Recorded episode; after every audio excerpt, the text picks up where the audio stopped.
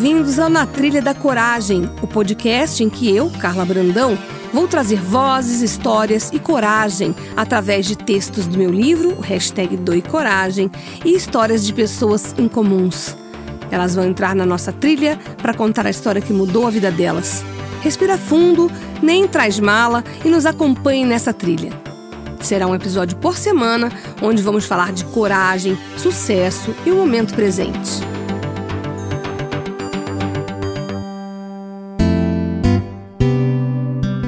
Nesse programa, nós vamos conversar com Pamela Costa. Tudo bem, Pamela? Tudo bem, Carlos, e você? Eu tô feliz de ter você aqui, porque a sua história é muito emocionante. Obrigada, eu tô feliz de ter sido convidada. Espero que essa história inspire outras pessoas, que sirva de exemplo para outras pessoas como a mim. Muito obrigada. Imagina. Vamos começar, né? Contando para as pessoas quem é a Pamela Costa. Quantos anos você tem? Eu tenho 33 anos. O que, que você faz? Eu trabalho na área de TI, do banco. Hum. E o que que te moveu, o que que te aconteceu que mudou o rumo da sua história, da sua vida e fez com que você saísse do prumo por um tempo? Na verdade, teve vários acontecimentos na minha vida, mas acho que o, o mais impactante, assim, foi a descoberta de um câncer em 2017. Uhum. Na época eu tinha 31 anos só.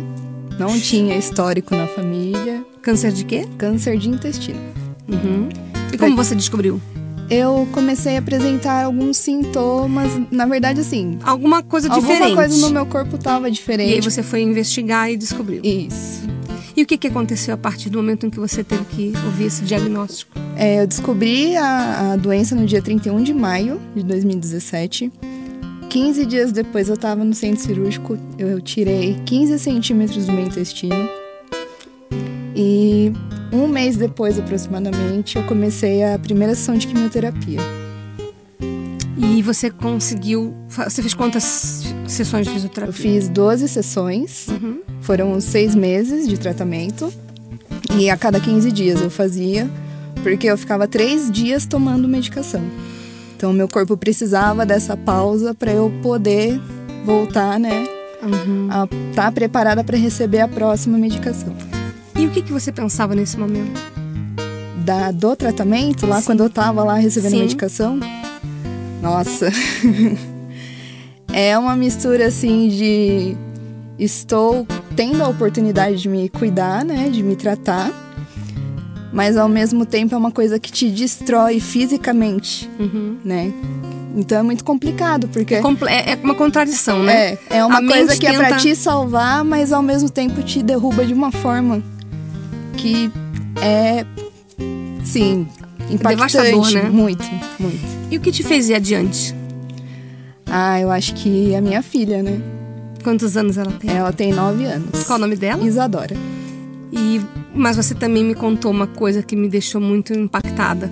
O que eu perguntei para ti, o que te fez ir adiante, diante, é, na, quando você recebeu essa notícia e com esse imprevisto e você foi numa frase você falou. o que, que foi que você me falou?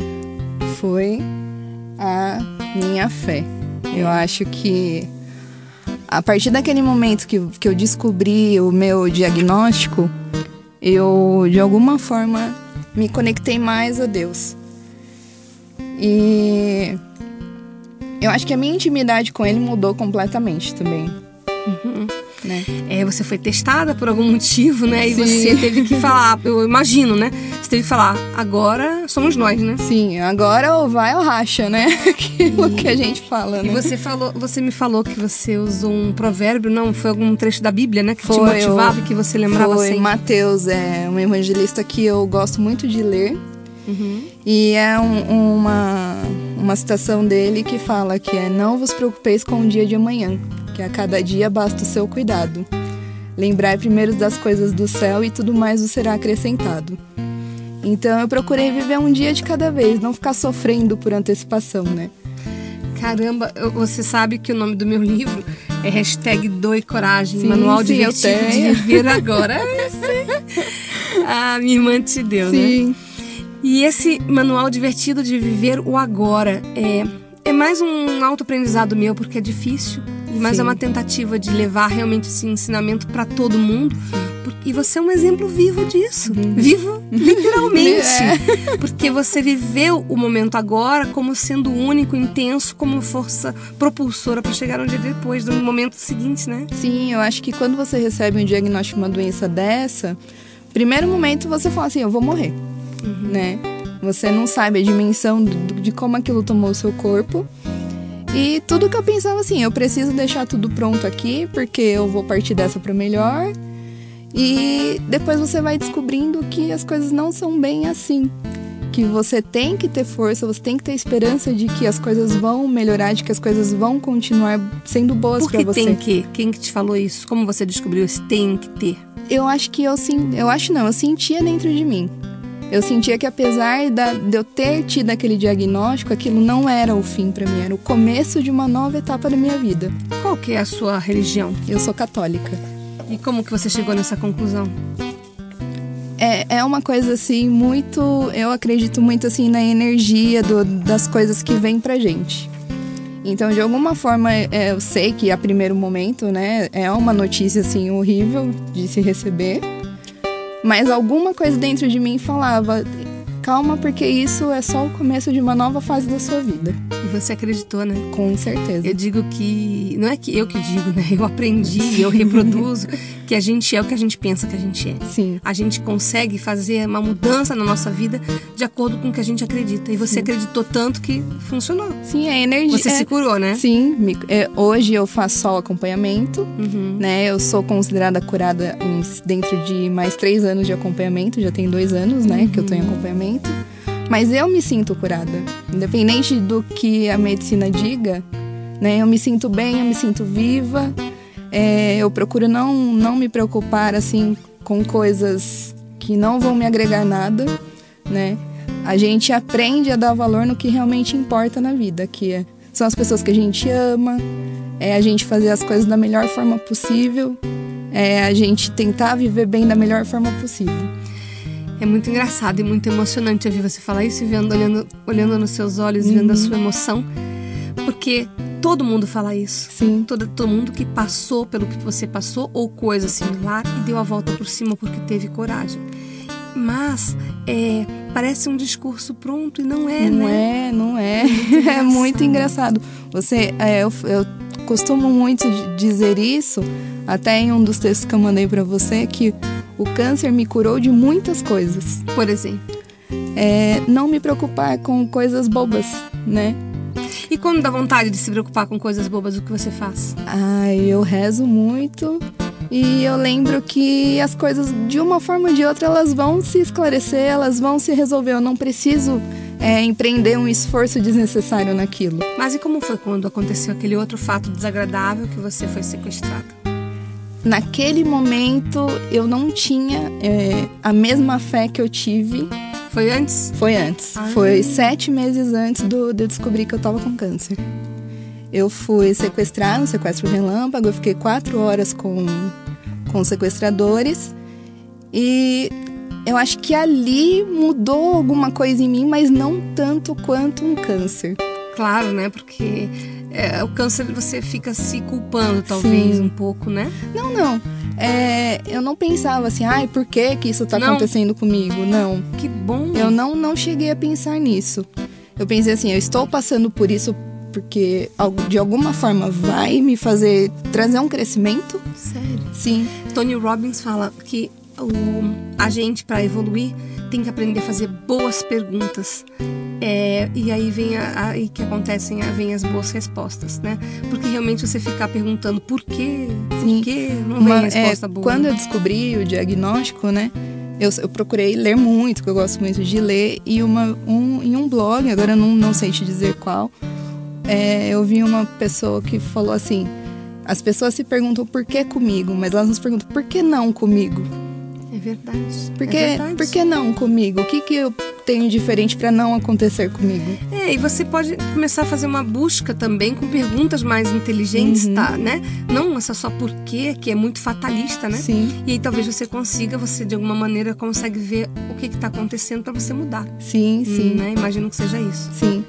E eu, eu posso te assegurar fielmente que hoje eu sou uma pessoa completamente diferente do que eu era antes. Até pela questão do sequestro.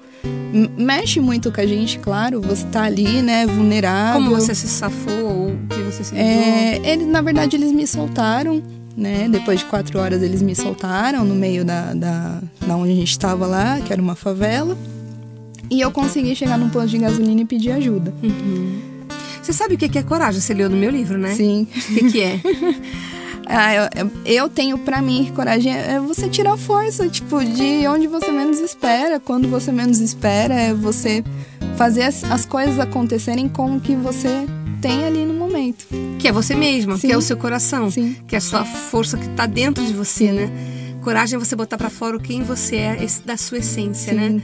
E isso move, né? É. Você é exemplo vivo disso. Eu só tenho a agradecer por você ter vindo contar, por você ter vindo compartilhar. Mas antes, eu quero que você conte essa festa de cura que você teve e eu vou ler o texto que você escreveu nesse dia. Conta pra gente. Então, é, depois que eu terminei a minha última sessão de quimioterapia, que foi dia 23 de dezembro, eu tirei o infusor da quimioterapia. É, foi a minha última sessão, graças a Deus. E aí depois fiz uma bateria de exames novamente e falaram, agora, né, enfim, terminou. E aí minhas amigas do trabalho resolveram organizar essa festa surpresa para mim, convidaram minhas famílias, os amigos mais próximos e fizeram uma festa da Mulher Maravilha para representar tudo que eu tinha Nossa, passado. Nossa, eu adoro. Eu nas minhas palestras eu falo muito da Mulher Maravilha. Eu adoro ela. Ela, aquela a, a Mulher Maravilha, ela, ela simboliza com aquela pose dela um empoderamento verdade, de si mesmo. Verdade. E você fala, eu posso. Sim. Né? Esse texto da festa da cura é? Sim. Posso ler? É meu, pode, pode ler. Hoje, com a graça de Deus, eu pude receber o carinho e o amor da minha família e dos meus amigos. Hoje foi o dia de comemorar e não, não é o meu aniversário, mas sim uma nova vida que se iniciou para mim. Receber o diagnóstico de uma doença que mata milhares de pessoas é assustador, mas vencer isso não tem preço. Vencer ao lado de pessoas que te amam e te apoiaram em todas as etapas é um presente de Deus. E Deus? Bom, sem Ele eu não estaria aqui para contar isso para ninguém. O que escutamos quando estamos numa batalha. Onde está o seu Deus agora? Está e esteve sempre ao meu lado. Deus não é ocupado pelos malefícios em nossas vidas e Ele sempre tira o melhor de tudo. Essa foto é a foto da festa, é a prova disso. O amor que me cercou nesses últimos meses é a minha vitória, isso sim é obra de Deus. Ele não nos prometeu uma vida sem dor, mas nos prometeu que nunca nos abandonaria e nunca me abandonou. Obrigada a todos pela festa de cura maravilhosa.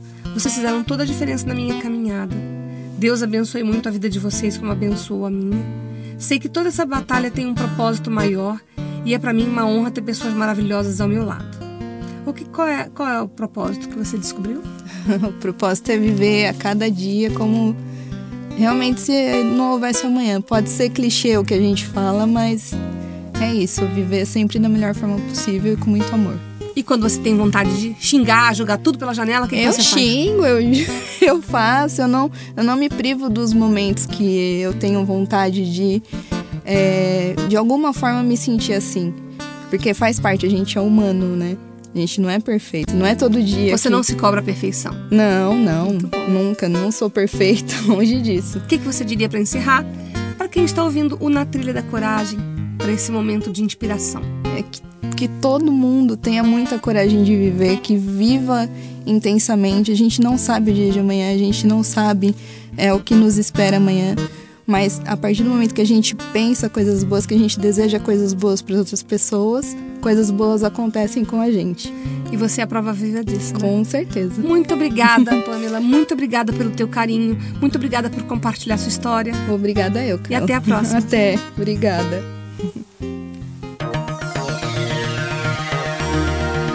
Esse foi o Na Trilha da Coragem. Semana que vem tem mais, sempre com uma história em comum e relatos inspiradores.